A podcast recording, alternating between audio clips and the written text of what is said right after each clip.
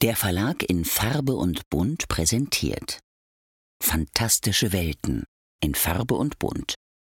Unsere Abwehr steht auf genauso wackeligen Füßen wie das Kino-Universum von DC. Kontinuität beim VfB, das unentdeckte Land. Früher hatten wir Iron Mike, jetzt bräuchten wir Iron Man, um diesen Gegner aufzuhalten. Unsere Stürmer sind wie die Stormtrooper, wenn sie auf Luke Skywalker schießen. Treffen auch nix. Geeks und Fußballfans passen nicht zusammen? Da täuscht ihr euch gewaltig.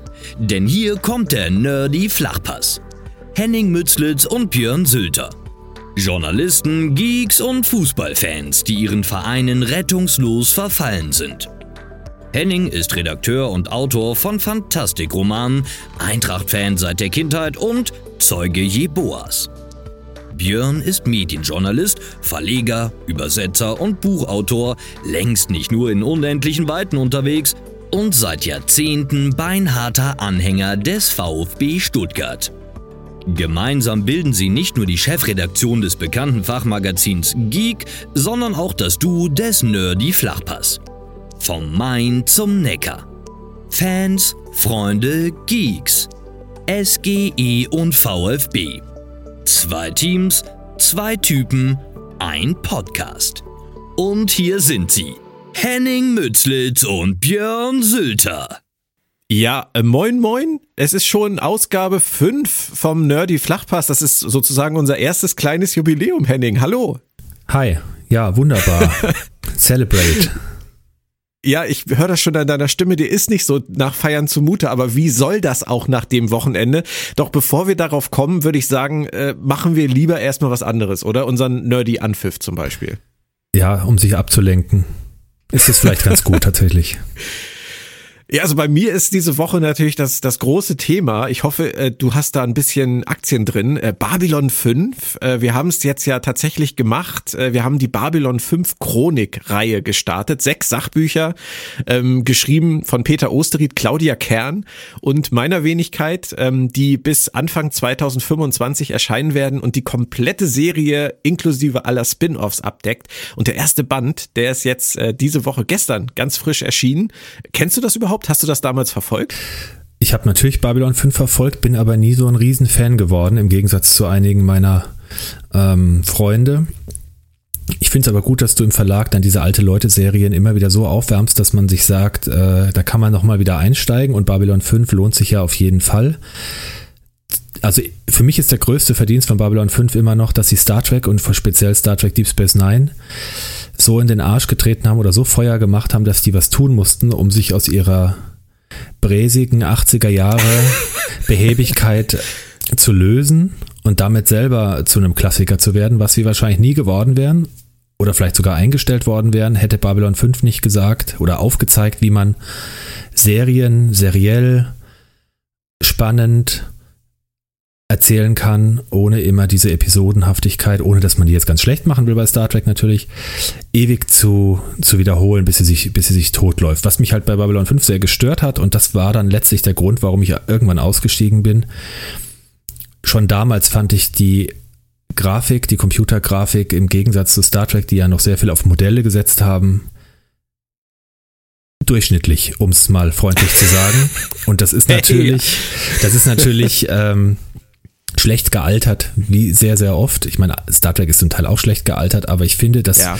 dass äh, Serien, Weltraumserien oder auch Serien wie oder Filme wie Herr der Ringe, die auf echte Schauspieler weniger frühe Renderings oder CGI gesetzt haben, letztlich besser gealtert sind heute als ja, diese, diese sehr primitiven Computergrafiken, die da teilweise verwendet wurden, die, die, die sehr, sehr, sehr künstlich und wie so ein altes Computerspiel aussehen. Oder siehst du das anders? Nein, nein, nein, das war ja damals schon Amiga-Style, aber ich war ja auch ein riesen äh, Amiga-Fan damals, von daher hat mich das nicht so gestört. Ich habe Babylon 5 äh, tatsächlich bei der Erstausstrahlung auch noch auf meinem alten ähm, Sony Black Trinitron Röhrenfernseher geguckt. Der war nicht besonders groß, der war nur sehr tief und ähm, hatte einen guten Klang. Und da wirkte die Serie damals, muss ich sagen, äh, bei der Erstausstrahlung eigentlich ziemlich fetzig. Ich meine, das ist nun auch schon 30 Jahre her. Ähm, aber das, das konnte ich damals gut gucken. Jetzt hast du natürlich recht, es ist schlecht gealtert, aber das war, für mich war das nie der Punkt bei Babylon 5. Es waren immer die Figuren, es war immer, waren immer die Dialoge, die Geschichte, die Kreativität in der, in der Umsetzung, weil die hatten halt kein Geld und haben alles rausgeholt aus jedem Dollar, den die da verbraten haben. Im Gegensatz zu anderen Produktionen, wo einfach das Geld rausgeschmissen wird und man sieht's am Ende nicht. Äh, ich sag nur der Schwarm, hallo ZDF Größe, 40 ähm, Millionen für die Staffel, warum. Ähm, da hat JMS damals wirklich ganz andere Arbeit geleistet und dafür finde ich die Serie heute auch noch großartig. Aber ich wollte dir einmal kurz sagen, dass ich dich nie als Marketing-Experten für meinen Verlag anstellen werde, nachdem du gerade gesagt hast, ich mache Bücher über alte Leute-Serien. Also das, das war schon ein Stich ins Herz. Ich habe das ja lobend angemerkt. es klang so. Also ich meine, du hast ja recht. Ich zähle mich ja dazu. Wenn ich sehe, ja, okay, wenn, wenn das so ist, dann akzeptiere ich das. Aber ich sehe das ja auch an solchen Büchern wie jetzt vor ein paar Jahren Es lebe Raumpatrouille Orion, wo man jetzt ja echt denken könnte, um Gottes Willen, das ist eine Schwarz-Weiß-Serie, eine deutsche Schwarz-Weiß-Serie. Aber wenn die Leute am Stand vorbeigehen auf den Messen und sehen dieses Buch, dann die ganzen, ich sag mal, vorsichtig, die ganzen Ü40-Leute, die kriegen leuchtende Augen die können da nicht dran vorbeigehen. Und das ist ja auch der Grund, warum, warum ich sowas mache. Diese ganzen, ich nenne sie mal Kultserien. Du nennst sie alte Leute-Serien. Ich nenne sie mal Kultserien. Ja, das war natürlich despektierlich gemeint. Ich schwelge ja auch immer der Nostalgie und genau in den Sachen, die uns damals geprägt haben. Da kommen wir auch gleich auf einen weiteren Punkt.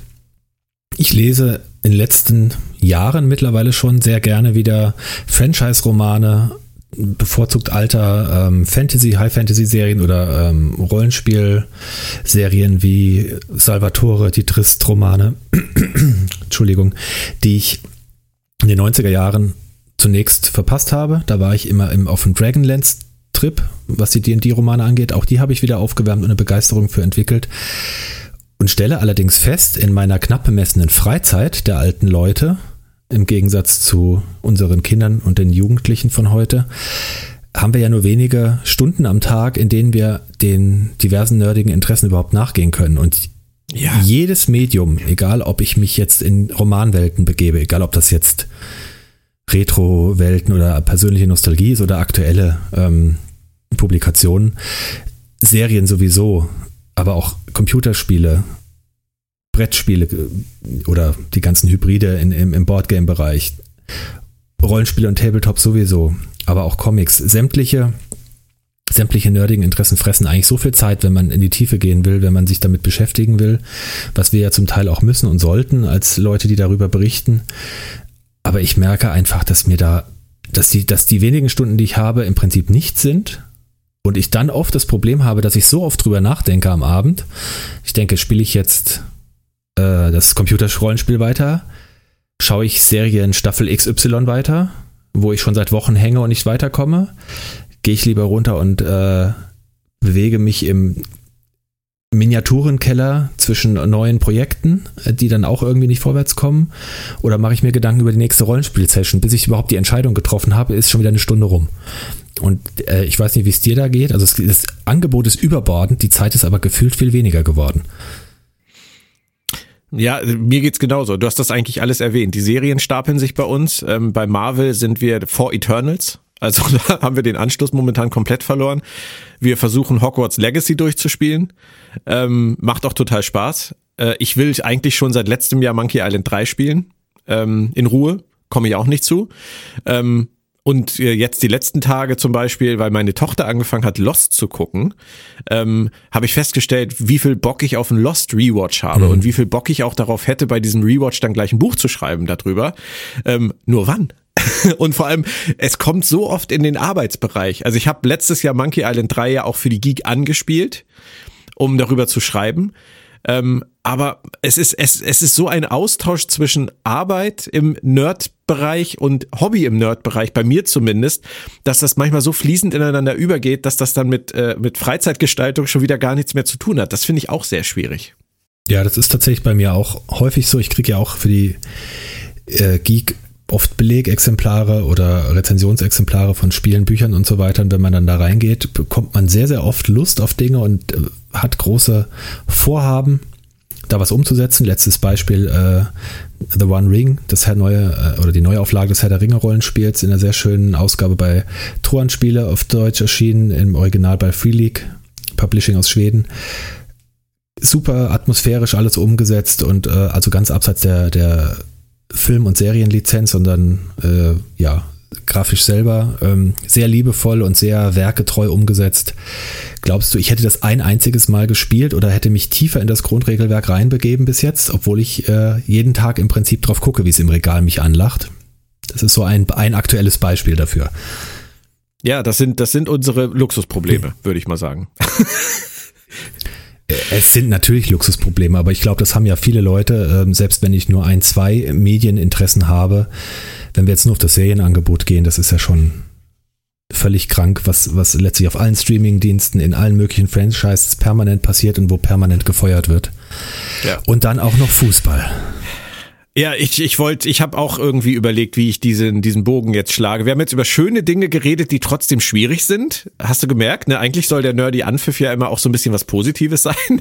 Aber es ist auch da schwierig. Aber beim Fußball äh, am letzten Spieltag, am 22. Spieltag, da war es eigentlich richtig äh, schwierig. Und ich habe das nicht erwartet. Zumindest, und lass uns mal mit der Eintracht anfangen. Ich habe es bei der Eintracht so nicht erwartet, auch wenn ich auf Leipzig getippt habe, fand ich den Auftritt von Frankfurt, ich will mal sagen, ein bisschen mutlos. Und ähm, da komme ich nicht so ganz hinter, woran es lag und verbinde das mal mit der Frage, bist du noch so optimistisch, was den Trend der Eintracht angeht oder ist der Trend jetzt nicht mehr, ja, Eintracht-Friend? Also ich finde, man kann ganz gut den Bogen schlagen tatsächlich. Wir haben ja letzte Woche sofort das Spiel gegen Neapel die Niederlage mit dem, ich sag mal jetzt ganz allgemein, Klassenunterschied abhaken müssen. Und drei Tage später ist schon das nächste und jeden Tag ist Fußball und wir müssen ja auch im, im Flachpass letztlich ein bisschen dranbleiben. Da ist ja das Angebot auch so, dass man sich nur damit beschäftigen kann, weil alle ein, zwei Tage irgendwas ansteht, selbst wenn man nur die eigenen Vereine gut findet. Das mal vorneweg äh, als, als Verbindung zu den, zu den Problemen der Zeit und, und dessen, was man dafür aufwenden kann. Und das hängt für mich auch tatsächlich kausal zusammen, diese Niederlage in Leipzig jetzt mit dem Spiel gegen Neapel. Die ersten 20 Minuten oder vielleicht sogar die ganze erste Halbzeit in Leipzig war eine absolute Katastrophe. Das ist ein unmittelbarer Effekt gewesen, so erkläre ich mir es und so haben sich es auch viele andere erklärt, die sich das Spiel angeschaut haben oder drüber gesprochen haben äh, von Neapel. Da ist tatsächlich ein gewisser Schlag auf das äh, ja, Selbstbewusstsein erfolgt. Da hat man aufgezeigt bekommen, man ist noch nicht so gut, wie man sich wähnt, wie sich das Umfeld vielleicht wähnt. Man kann mit den Spitzenteams allenfalls dann mithalten und vielleicht mal Überraschungserfolge ähm, erringen, wenn man bei 100% ist, wenn alle bei 100% ist, also sowohl die einzelnen Spieler als auch das Mannschaftsgefüge 100% funktioniert. Beides ist im Moment in Frankfurt oder bei der Eintracht nicht der Fall. Wir haben eine ganze Reihe Spieler, die offenbar sehr mit ihrer eigenen Zukunft beschäftigt sind. Kamada, ein Dika vorneweg, aber auch jetzt neuerdings Lindström, um den es ja Gerüchte gibt, dass er, äh, ja, das Arsenal wohl Interesse hätte. Das ist äh, im Moment eine Katastrophe, dass die irgendwie nicht auf den Platz bringen. Man sieht es Woche für Woche, das sind die Spieler, die eigentlich hinten runterfallen, bis auf gelegentliche Aufblitzer, wenn der Daichi sich mal aufrafft und meint, er könnte doch mal seine Qualität abrufen.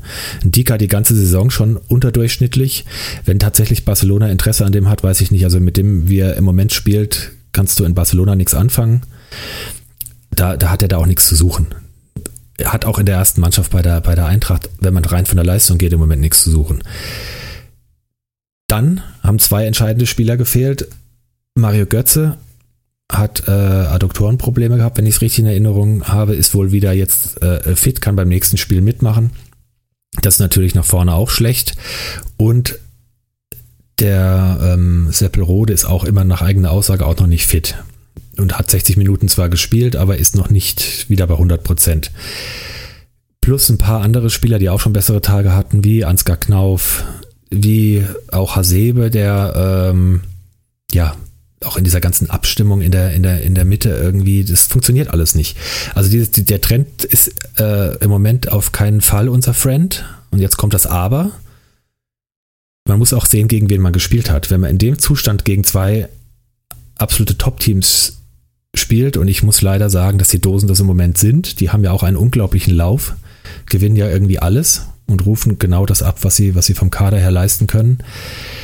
Und man spielt, okay, relativ chancenlos gegen Neapel, aber jetzt auch keine, keine Klatsche bekommen, zum Glück. Und man verliert knapp nach einer dann doch recht guten zweiten Halbzeit in Leipzig. Das ist jetzt rein von den Ergebnissen und bezogen auf die Gegner ja in Ordnung. Aber irgendwie ist die Gesamtstimmung, ist die Gesamtstimmung so, geht so ein bisschen nach unten. Und das, da kann man schon mal überlegen, okay, das darf jetzt natürlich nicht anhalten. Das heißt, gegen Gegner, denen man sportlich eigentlich ebenbürtig oder überlegen sein sollte, müssen dann wieder die Punkte her. Ja, und, und vor allem, wenn man jetzt mal auf die Tabelle guckt, es sind jetzt inzwischen acht Punkte nach oben. Ich weiß, du hast äh, den Bayern-Verfolger nie geglaubt. Das ist ja auch okay.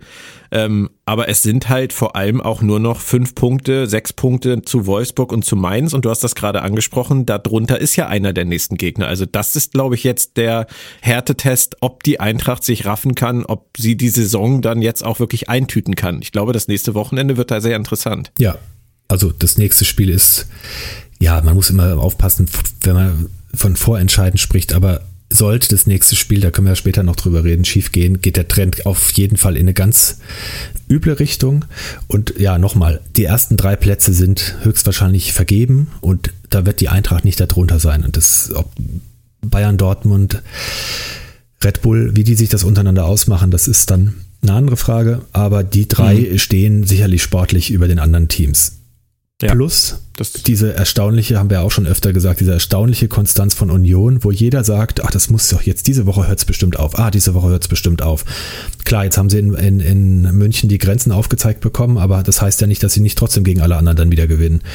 Richtig. Einzig Freiburg ja. hat uns den Gefallen getan, also ja, jetzt auch mal nur unentschieden zu spielen. Ich denke, ja, Platz vier bis sechs sollte das Ziel sein. Vier wäre absolut super da, das wäre hervorragend. Platz 6 wäre noch in Ordnung, muss man auch sehen. Das war höchstwahrscheinlich ein Euroleague-Platz, da ja einer von den davorstehenden den höchstwahrscheinlich den DFB-Pokal gewinnen wird. Von daher, ja, äh, ist das alles noch im Rahmen, aber der Trend darf nicht weiter in die aktuelle Richtung gehen. Der Kicker hat ja relativ negative Kolumne veröffentlicht, wo es letztendlich darum ging, äh, dass sich Eintracht Frankfurt auf einem gefährlichen Weg befindet. Hältst du das denn für überdramatisiert? Ich würde jetzt mal anhand dessen, was du gesagt hast, ähm, rausziehen, dass du das äh, so sehen würdest, dass der Kicker da ein bisschen zu sehr auf den Busch klopft. Ja, das ist ein bisschen Clickbaiting oder ich weiß nicht. Also es ist, ist bei ganz vielen im Umfeld jetzt wieder, ah, jetzt geht alles in Bach runter und äh, es werden schon wieder Vergleiche mit irgendwelchen Rückrunden, die total versemmelt wurden, wie vor zwei Jahren gezogen, als man ja auch den Champions League Platz noch äh, vergeigte, äh, als dann die ganzen Querelen um Hütter und, und Bobic und so weiter aufkamen, als sie den Verein verlassen haben. Äh, da gab es ja damals diese riesige Chance in die Champions League zu kommen. Zum allerersten Mal haben sie versemmelt. Jetzt heißt es, es wird jetzt wieder so laufen und die Rückrunde der Schande vom Abstieg 2011 wird bemüht. Also ja, das ist alles ein bisschen übertrieben. Jetzt, äh, jetzt kommen, kommen die entscheidenden Spiele. Jetzt haben sie oben schon zwei ganz dicke Brocken weg, im Gegensatz auch zu vielen anderen, die vielleicht noch gegen Bayern und gegen Leipzig auch spielen müssen. Das ist ja auch schon mal nicht so schlecht. Aber das habe ich auch schon vor längerer Zeit mal gesagt, entscheidend ist die Konstanz gegen schlechtere oder mittelgute Gegner, wenn man es so nennen will, da nicht zu viele Punkte herzuschenken. Und der, der Anschluss an Freiburg zum Beispiel ist ja tabellarisch durchaus gegeben. Also das, äh, da mache ich mir jetzt relativ wenig Sorgen. Und auch zu Leipzig, die haben sich jetzt ein bisschen befreit, sind es ja auch nur vier Punkte. Und über alles darüber, ersten drei Plätze brauchen wir, brauchen wir nicht spekulieren. Ja. Okay. Das war das erste 1 zu 2 des Wochenendes. Das zweite 1 zu 2 folgte dann auf den Fuß. Es war das Topspiel am Samstagabend. Ist ja auch immer selten und ich freue mich immer, wenn ich auf Sky was in UHD vom VfB sehen kann. Allerdings das Spiel in UHD war jetzt auch kein Vergnügen. Das kannst du dir wahrscheinlich vorstellen.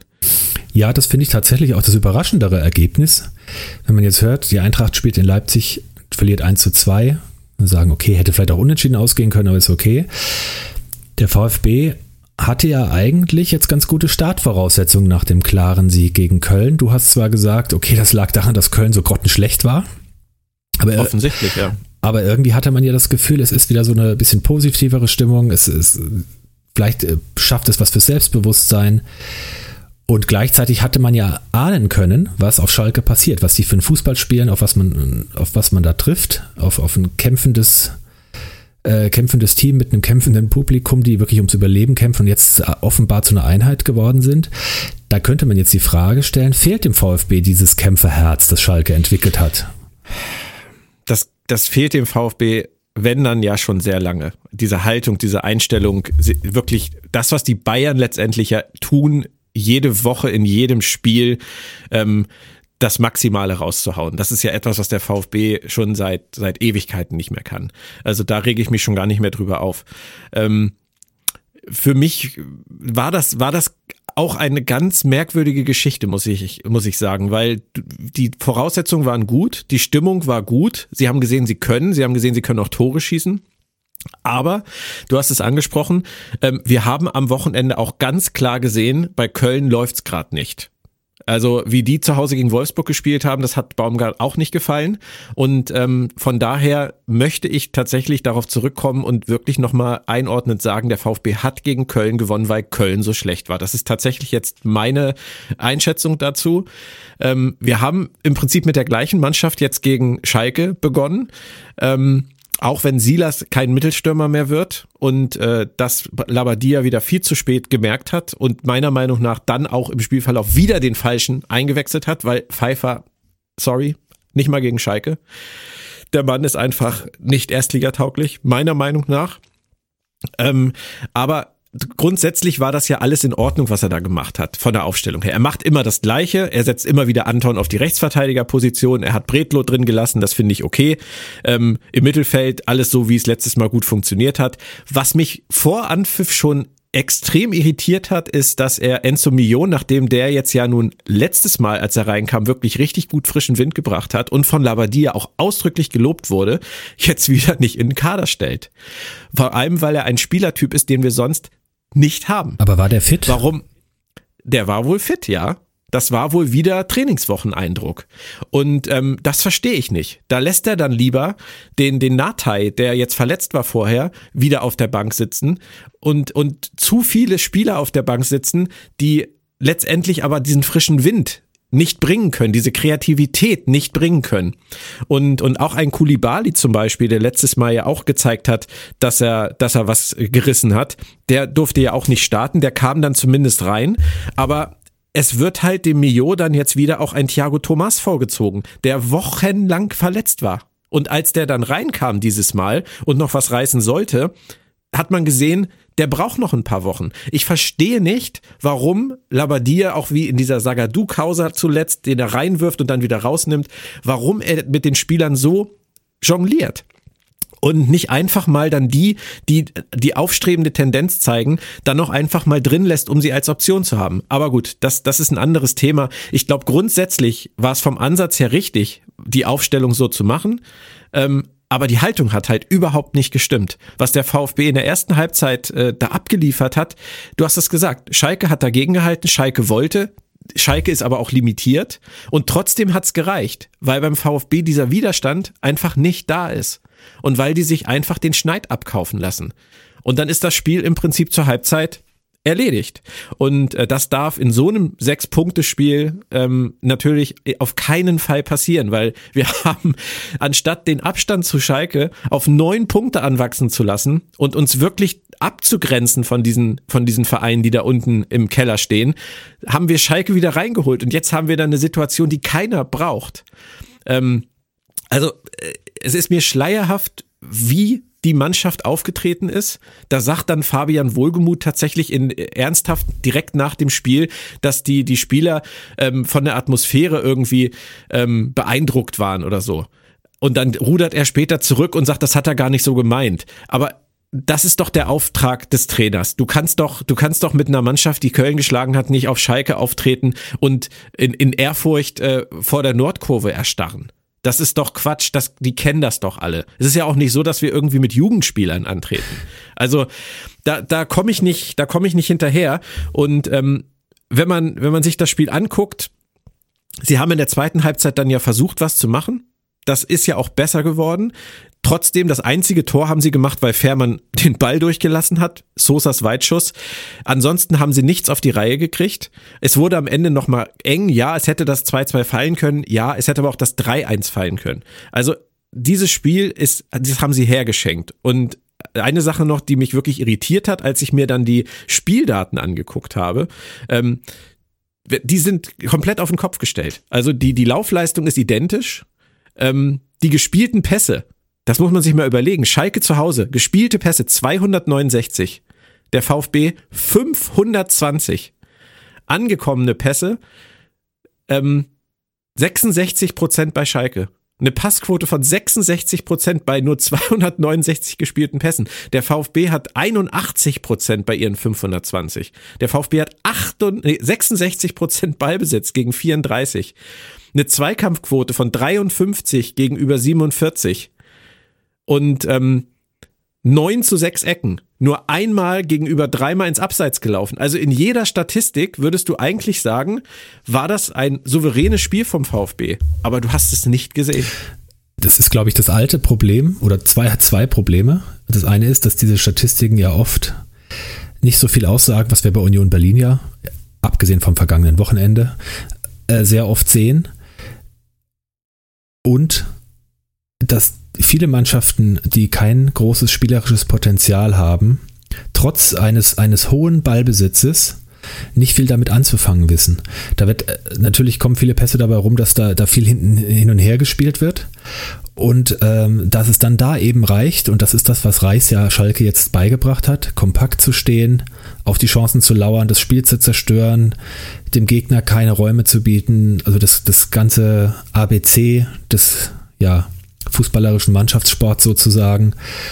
Und dann mittlerweile aber in der Lage zu sein, auch vielleicht durch, durch die Rückkehr von Rodrigo Salazar, ein gewisses spielerisches Element reinzubringen, um dann riskante Pässe nach vorne zu spielen, Nadelstiche zu setzen, auf Konter zu spielen, da kann man jetzt sagen, ja, das ist auch schäbig, dass man das zu Hause macht, aber das ist das, wie man Abstiegskampf spielt und so, wie man Abstiegskampf spielen muss.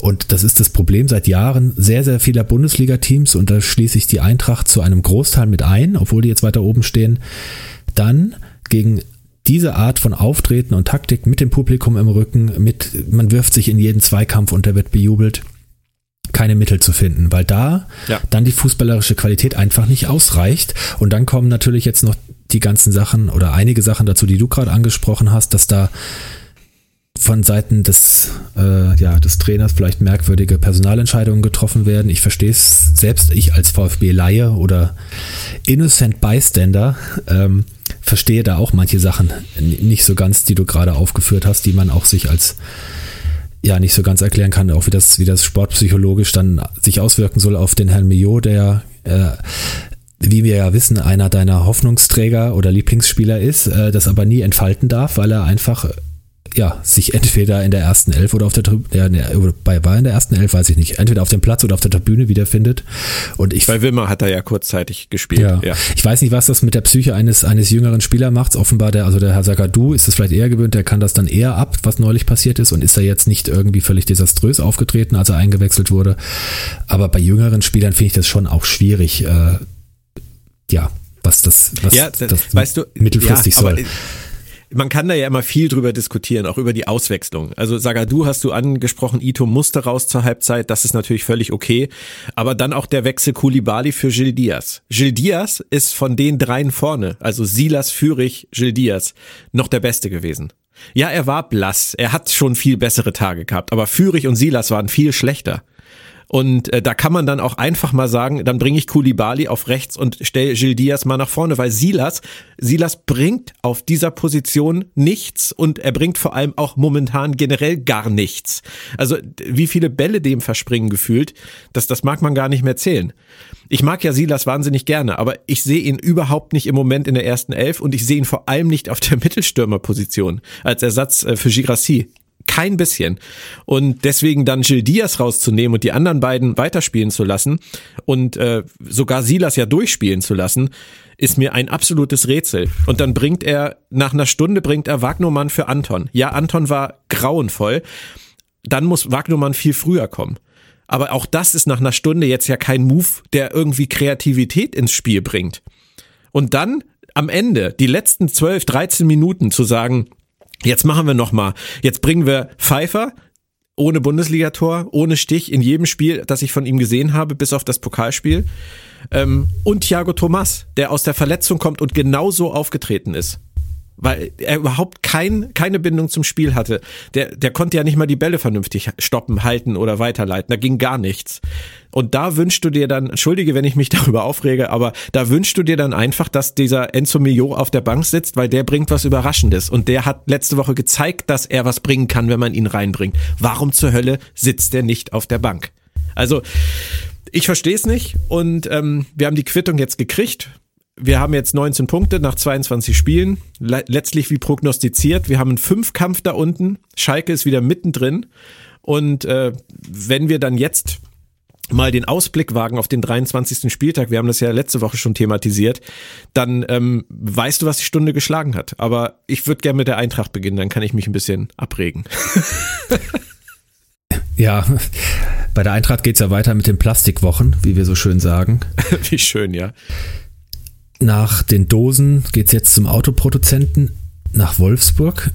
Wobei das, das emotionalste Moment, der emotionalste Moment dabei sicherlich das Wiedersehen mit unserem Ex-Trainer Nico Kovac sein wird, der ja trotz des Wechsels damals nach München und der Begleiterscheinung immer noch ein sehr, sehr gutes Standing hat, wo sich, glaube ich, sehr, sehr viele Leute freuen, ihn zu sehen, einschließlich der Fans.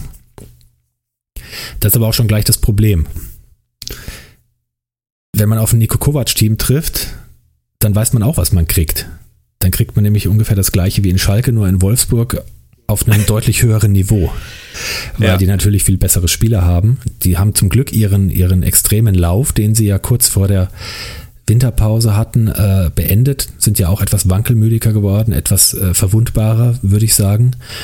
Aber auch da, wenn du nicht 100%, ich meine, es ist eine Binsenweisheit, wenn du nicht 100% auf dem Platz stehst, nicht alles abrufst, wirst du das Spiel nicht gewinnen. Aber wenn du natürlich einen Qualitätsunterschied hast zu dem, zu dem Team, auf das du triffst, dann reichen vielleicht auch mal 3, 4, 5% weniger. Das wird in Wolfsburg nicht reichen. Ja, und das Gute ist bei solchen Spielen allerdings immer, man hat immer so gefühlte Heimspiele von der Stimmung. Das bringt schon ein bisschen was, aber wir haben ja in Leipzig gesehen, es bringt halt nichts, wenn du die ersten 20 Minuten verschläfst. Also die Eintracht muss von Anfang an wirklich voll fokussiert auf dem Platz sein. Ich habe aber eigentlich die Hoffnung, dass das deutlich besser funktioniert als letzte Woche, denn wir haben eine komplette Vorbereitung mal, wir haben keine englische Woche. Ja. Und vor allen Dingen ist dieser Nackenschlag von Neapel dann verdaut. Der, das ist glaube ich, nicht zu unterschätzen, was da passiert ist. Wir haben es auch letztes Jahr gesehen, bei den Siegen im Europapokal war das folgende Wochenende immer kraft- und saftlos. Da ist mir dann auch von Platz 6 auf Platz 11 abgeschmiert in der Tabelle. Und ich glaube, dieses Mal ist was anderes. Es wird, glaube ich, intern jetzt tatsächlich auch vermittelt, was hat die Stunde geschlagen. Die Stunde hat geschlagen, du hast es eben schon angedeutet. Man kann jetzt wirklich Abstand schaffen zu Wolfsburg. Auch ein Unentschieden wäre ja schon okay, was die tabellarische Situation angeht. Eine Niederlage würde den Vorsprung auf zwei Punkte verkürzen, hat Wolfsburg den Anschluss zu den internationalen Plätzen geschafft. Unabhängig von der Eintracht, jeder neutrale Fußballfan wird es bestätigen, das kann keiner wollen. Das heißt, wir brauchen acht Punkte Vorsprung, wir brauchen Ruhe. Es kommt dann äh, ja irgendwann die Länderspielpause, vorher noch ein Heimspiel gegen den VfB, über das wir dann separat sprechen. Also meine Hoffnung und Forderung ist eigentlich, dass es vier Punkte aus diesen beiden Spielen geben muss, in welcher Konstellation auch immer. Mhm. Aber Wolfsburg finde ich auch schlagbar. Es kommt Mario ja. Götze zurück, es ist der Herr Rode vielleicht wieder fitter. Ich glaube, generell wird, wird die Eintracht mit einer ganz anderen Einstellung auf dem Platz sein. Ähm, und ich habe da relativ, ich weiß noch nicht, ob ich mich so weit aus dem Fenster lehne und tatsächlich sage, relativ große Hoffnung, dass sie gewinnen. Aber es wird definitiv ein anderes, ein ganz anderes Bild abgeben als letzte Woche. Da bin ich mir sehr sicher. Ich eigentlich auch. Ähm, ich bin aber, bin aber gespannt, ähm, wie das aussehen wird, weil Wolfsburg halte ich auch immer noch für eine komplett Wundertüte. Also da hängt sicherlich auch viel, viel dran. Beim VfB, äh, wir haben es letzte Woche schon thematisiert, nach Schalke ist äh, vor München. Wir haben das Topspiel wieder am Samstag ähm, gegen Bayern München. Und im Normalfall braucht man darüber keine großen Worte verlieren. Wir kennen das aber alle und der VfB hat es auch oft genug in der Vergangenheit gezeigt, dass die Spieler sich auf einmal zusammenreißen, wenn sie im Rampenlicht stehen und was Großes gegen einen Großen zeigen können. Ob das Dortmund ist oder Bayern. Da geht manchmal was und die Bayern sind ja nicht unverletzbar im Moment, auch wenn es gegen Union ganz gut aussah. Ich bin sehr gespannt. Ähm, ich, äh, ich würde mich wahrscheinlich wahnsinnig darüber ärgern, wenn ich sehen würde, dass die Spieler, also die VfB-Spieler, jetzt am Samstag wieder mit einer ganz anderen, viel besseren Haltung ins Spiel gehen würden als auf Schalke. Das würde mich wahnsinnig ärgern. Wie immer. Aber natürlich würde es mich auch ärgern, wenn wir untergehen, obwohl das die meisten natürlich erwarten. Ich will auch zur Aufstellung etc. gar nicht viel unken. Ähm, ich denke, es wird relativ ähnlich aussehen. Vielleicht rührt Bruno auch noch ein bisschen mehr Beton an, wo, wir da das noch herholen. Ähm, freuen würde mich natürlich, wenn Silas nicht auf der Mittelstürmerposition spielen müsste. Ähm, aber dann würde er wahrscheinlich Pfeiffer stellen und das wäre auch nicht besser. Von daher warten wir es einfach mal ab. Äh, aber um nochmal auf dein anderes Spiel zu kommen, das du schon äh, angedeutet hast, Frankfurt gegen Stuttgart ist dann für uns das nächste. Also ich sehe aus diesen beiden Spielen realistisch ähm, null Punkte und vermute, dass wir nach dem Frankfurt-Spiel auf dem letzten Tabellenplatz stehen werden. Und ähm, dann bin ich mal gespannt, was dann die Stimmungslage in, in Cannstatt ist, weil Bruno dann, wenn das so kommt, wenn ich das richtig sehe, mit einem Sieg, zwei Unentschieden und sechs Niederlagen gestartet ist eine Retterbilanz sieht anders aus. Auf jeden Fall. Das, das Problem ist tatsächlich, dass dieses Schalke-Spiel, wie du ja auch schon vor mehreren Wochen, glaube ich, schon gesagt hast, so immens wichtig war und mit der Niederlage jetzt so eine Hypothek im Prinzip aufgenommen wurde, die gegen einen Top-Gegner und einen zumindest an guten Tagen guten Gegner äh, aufgebessert werden muss, wenn man überhaupt Punkte holen will. Und mir fehlt ehrlich gesagt ein bisschen die Fantasie, wie diese Stuttgarter Mannschaft, selbst wenn die von dir angesprochenen personellen Wechsel und Änderungen stattfänden, selbst in dem besten Sinne, wie du sie dir vorstellst oder wie, wie sie vielleicht auch aus objektiver Sicht sinnvoll wären, mir fehlt ein bisschen die Fantasie, wie, gegen die, wie die gegen die Bayern punkt, punkten wollen in irgendeiner Form. Die Bayern haben den Druck vor allen Dingen jetzt nicht mehr nur vom Underdog Union, der in die Schranken gewiesen wurde, wo man mal gezeigt hat, wer hier der Chef ist. Auch keine Garantie, wissen wir auch, war nur eine Momentaufnahme. Aber sie haben jetzt vor allen Dingen Dortmund im, im Nacken. Und Dortmund hat einen unglaublichen Lauf und alle haben immer gesagt, wir sehen Dortmund als unseren eigentlichen Gegner, traditionell und diese Saison auch wieder. Dortmund hat es halt bis jetzt nie eingelöst.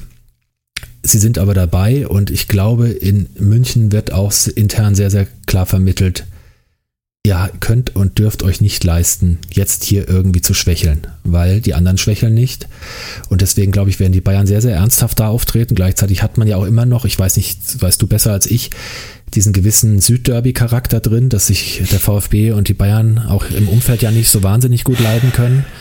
Ja. Das ein bisschen aufgeheizt wird es auch sein, auch von, von Bayern-Fanseite aus, dass man gegen den VfB sich sicherlich keine Blöße geben will. Also ja, wie gesagt, ich wir werden nächste Woche über das andere Spiel dann sprechen. Das Gute für Stuttgart ist tatsächlich, dass der VfL Bochum gegen Schalke spielt. Mhm. Das heißt, sie nehmen sich gegenseitig Punkte weg, spielen vielleicht, ja, ist jetzt die Frage, ob ein Unentschieden überhaupt gut wäre. Aber da ist es halt sehr ähnlich. Das ist das kleine Derby. Da wird auch, ja. wird keiner irgendwie klein beigeben. Das ist ganz interessant. Und Hoffenheim muss gegen die starken Mainzer in Mainz antreten. Ja, aber Materazzo wird doch nicht die vierte Niederlage zum Auftakt kassieren, Warum oder? nicht?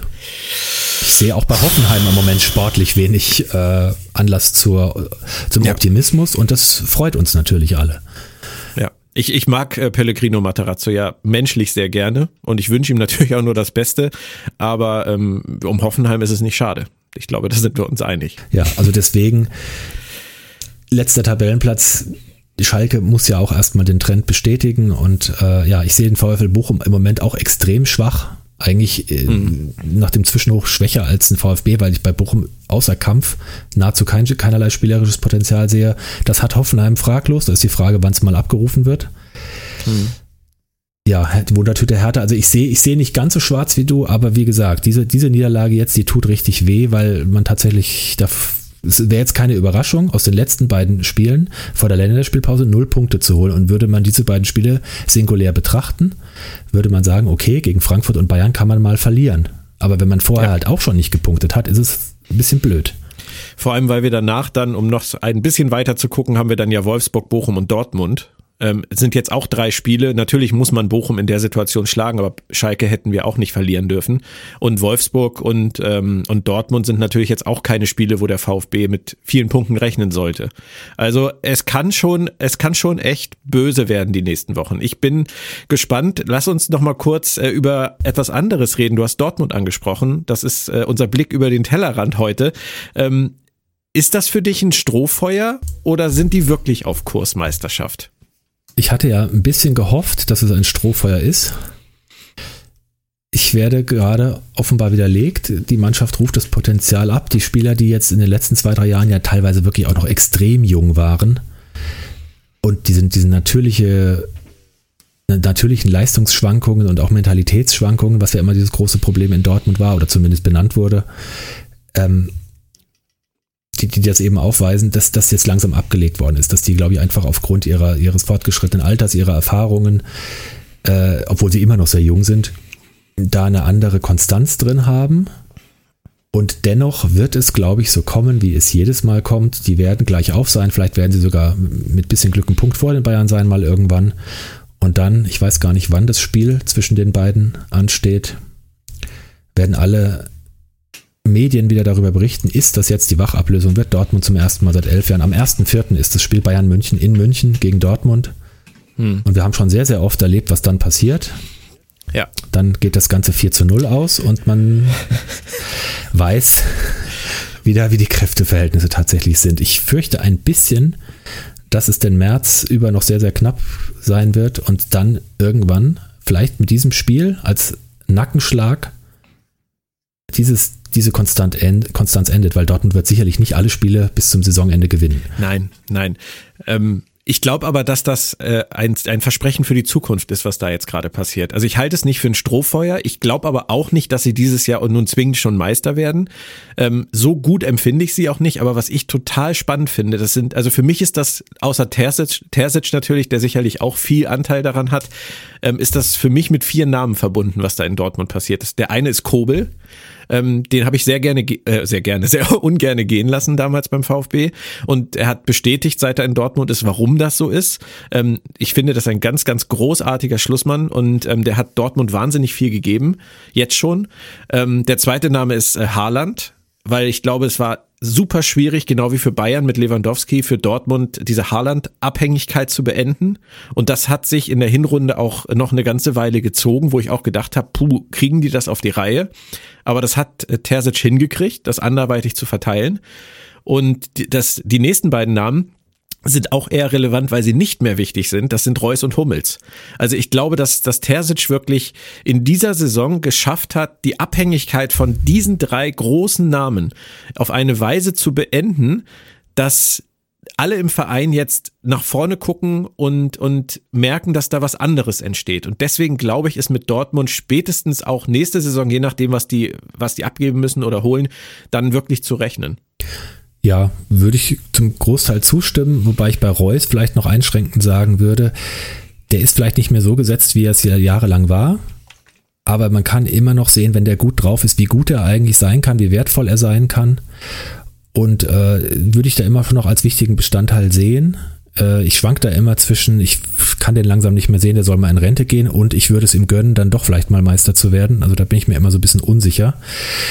Ich würde noch hinzufügen, es, es liegt noch an ein paar Personalien, die auch jetzt angefangen haben, ihr Riesenpotenzial, was sie fraglos hatten, endlich mal einzulösen. Und äh, da würde ich vor allen Dingen Julian Brandt im Moment natürlich nennen, aber auch äh, Leute wie Marius Wolf, der irgendwie jetzt seinen Platz und seine Leistung auf Dauer gefunden hat. Und Emre Can, wo man auch immer wusste, der hat das Potenzial, aber der sich zwischendurch ja immer unglaubliche Böcke oder Disziplinlosigkeiten auf dem Platz geleistet hat und das offenbar abgestellt hat. Also das sind so die irgendwie scheint, ja, Terzic da ganz viel richtig zu machen und die Spieler wirklich ähm, an den Zenit ihrer Leistung zu bringen und dann sind sie, sind sie ein Contender auf jeden Fall. Ja. Ich möchte noch ganz kurz zu Reus sagen, du hast das, glaube ich, negativer verstanden, als ich das meinte. Es geht mir nicht darum, dass das Reus nichts mehr dem Verein geben kann. Ich mag Reus, ich sehe ihn auch gerne und du hast absolut recht. Wenn er kommt und wenn er einen guten Tag hat, dann, dann ist er auch immer noch ein Gamechanger. Aber die Abhängigkeit ist nicht mehr da. Ja. Es ist nicht mehr so, dass wenn Dortmund ins Stadion kommt, dass alle gucken, wo ist Reus. Und wenn Reus fehlt, und er fehlt fehlte oft in den letzten Jahren, das wissen wir, dann war das immer gleich ein großes Problem. Und diese Abhängigkeit, diesen Fokus darauf, Reus oder nicht Reus, klappt's oder klappt's nicht, den hat äh, Terzic irgendwie abgestellt. Dadurch, dass er halt nicht mehr so hundertprozentig gesetzt ist, nicht mehr dieser, dieser Fokuspunkt im Spiel von, von Borussia ist. Und ich glaube, das ist die größte Leistung eigentlich, dass er es geschafft hat, in einer Saison die Abhängigkeit von, von Haaland, von Hummels und von Reus abzustellen und trotzdem eine stabile Mannschaft auf, aufs Feld zu bringen, die daran arbeitet, sich eine neue eigene Identität irgendwie zu bauen. Also das äh, hat meinen größten Respekt tatsächlich. Ja, ich bin da auch positiv überrascht und ich würde mir zwar vielleicht mal einen anderen Meister wünschen, aber ja, bevor es die Dosen werden, ja. also natürlich dreimal lieber Dortmund. Gut, dann würde ich sagen, kommen wir noch zu unserem Nerdy Flachpass Tippspiel. Das ist für mich heute sehr positiv, ähm, denn letzte Woche Leipzig gegen Frankfurt hatte ich 3-1 getippt, du 1-1 und durch den 2-1 Sieg der Dosen ähm, kriege ich da einen Punkt. Bei Schalke Stuttgart hatte ich 1-2 gesagt, du 0-0. Es wurde noch schlimmer. Es war ein 2-1 für Schalke. Keine Punkte für uns. Es steht also jetzt nach dem 22. Spieltag 13 zu 13. Es wird spannend nächste Woche, weil ich glaube, wir sind uns nicht so einig, was die Tipps fürs nächste Wochenende angeht. Ähm, ich beginne mal mit dem VfB gegen Bayern. Und ähm, auch wenn ich, also wenn alles in mir 0 zu 7 schreit, ähm, tippe ich auf ein 3-2 für den VfB, weil alles zusammenkommen wird Haltung der Spieler, sich ins Schaufenster, Schaufenster stellen, gepusht werden von den Fans, ein schlechter Tag von Bayern, miese Laune bei Nagelsmann, alles wird zusammenkommen und am Ende ein 3 zu 2 für den VfB stehen und Bruno ist der neue Bayern-Killer. Ähm, du glaubst mir kein Wort. Ich würde es dir sehr wünschen, tatsächlich. Dennoch glaube ich, es wird vielleicht nicht 0 zu 7 ausgehen, aber 0 zu 4 für die Bayern. Danke für diesen kleinen Realitätscheck. Ähm, Wolfsburg äh, bzw. VW gegen Frankfurt. Ähm, ich denke, Frankfurt wird sich raffen und ich denke, es wird reichen, um Nico eine Watschen zu verteilen. Oh Gott, das war jetzt schlecht. Ähm, 1 zu 2. Ich habe ja eben schon gesagt, ich traue mich nicht so ganz auf die Eintracht zu tippen und trotzdem guckt man immer so durch die Vereinsbrille. Ich sage mal 1 zu 1, das wäre dann okay. Kommt ja auch ein bisschen auf die Leistung an, mit was für einem Gefühl man da rausgeht. Und dann müssen wir halt die Woche drauf den VfB wegwatschen. Danke. Ähm, ja, also angesichts dieser Tippkonstellation befürchte ich, dass du nach der nächsten Runde im Tippspiel wieder führst. Aber das schauen wir uns mal ganz entspannt an. Wenn ich mit meinem 3 zu 2 für den VfB recht haben sollte, das ist so ein Tipp, bei dem man eigentlich Sportwetten machen muss. Ähm, aber das, das denken wir sich wahrscheinlich viele. Aber so ein Tausender auf ein 3 zu 2 für den VfB würde sich wahrscheinlich auszahlen, wenn es dann so kommt. Das Zitat der Woche, äh, Henning, das gehört diese Woche wieder dir. Hast du was Schönes vorbereitet für uns? Ja, ist ein sehr universelles Zitat. Das kannst du auf den Fußball oder jedes Spiel allgemein oder speziell natürlich auf die letzten Spieler, speziell vielleicht auf den VfB anwenden. Es lautet, hinter jedem Kick vom Ball muss ein Gedanke stehen. Wow. Da muss ich jetzt aber mal wirklich tief in mich gehen, wer das gesagt haben könnte. Hinter jedem Kick vom Ball muss ein Gedanke stehen. Das ist ein Fußballphilosoph. Man fragt sich ein bisschen, ist es eine, eine absolute Phrase oder ist, es, oder ist es hochphilosophisch? Ich bin auch noch etwas unentschlossen. Also ich sag mal so, wenn Peter Neururer das gesagt hat, dann ist es eine Phrase. Ähm, wenn es jemand gesagt hat wie Ottmar Hitzfeld halte ich es für fußballphilosophisch. Und jetzt kommst du. Tatsächlich gesagt hat es, und da wirst du nicht drauf kommen, Dennis Bergkamp. Wow. Okay, da wäre ich tatsächlich nicht drauf gekommen. Aber dann äh, befürchte ich doch ein bisschen mehr Phrase als alles andere, oder? Ich habe nicht mehr ganz in Erinnerung, auf welchem intellektuellen Level er operiert hat damals. Er hat auf sehr hohem fußballerischen Level operiert zum Beispiel bei Arsenal in der letzten Meistersaison 2000, äh, was zwei oder vier, ich weiß es immer nicht mehr genau, als ich mich ein wenig in Arsenal verliebt habe, ist zu viel gesagt, aber Arsenal ist seitdem so mein auch Zweitherzensverein gibt's, ist auch übertrieben, aber ein Sympathieträger für mich. Dachte, das ist der VfB. Dem VfB stehe ich neutral und jetzt etwas mehr interessiert als früher gegenüber. Sehr schön. Aber äh, ja, unter den Sympathieträgern gibt es nicht so viele Teams, die ich habe, weil alles außer Frankfurt ist bekanntlich scheiße. Wir, wir wollen Dennis Bergkamp da auch nichts absprechen. Es äh, kann natürlich auch sein, dass er diesen Satz von einem seiner prägenden Trainer, Arsene Wenger kommt einem da in den Sinn, ähm, vielleicht mitgekriegt hat und äh, vielleicht einfach weitergegeben hat. Es ist auf jeden Fall ein schöner Satz und er ist auch wahr. Und deswegen lasse ich den jetzt einfach mal so stehen für heute. Ja, dann hoffen wir mal, dass genug Gedanken hinter dem Kicken der Bälle am Wochenende stehen, speziell bei unseren Teams. Ja, und im Zweifelsfall gegen Bayern äh, immer die beste, ähm, die, beste Methode äh, zum Ziel zu kommen, ist, den Ball äh, flach zu halten und nicht auf 3-2 zu tippen. Vermutlich. Oder?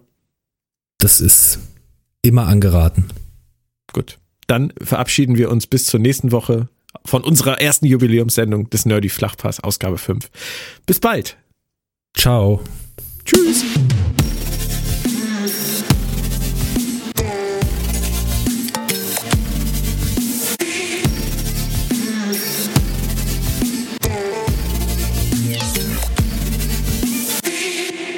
Der Verlag in Farbe und Bunt präsentiert Fantastische Welten in Farbe und Bunt.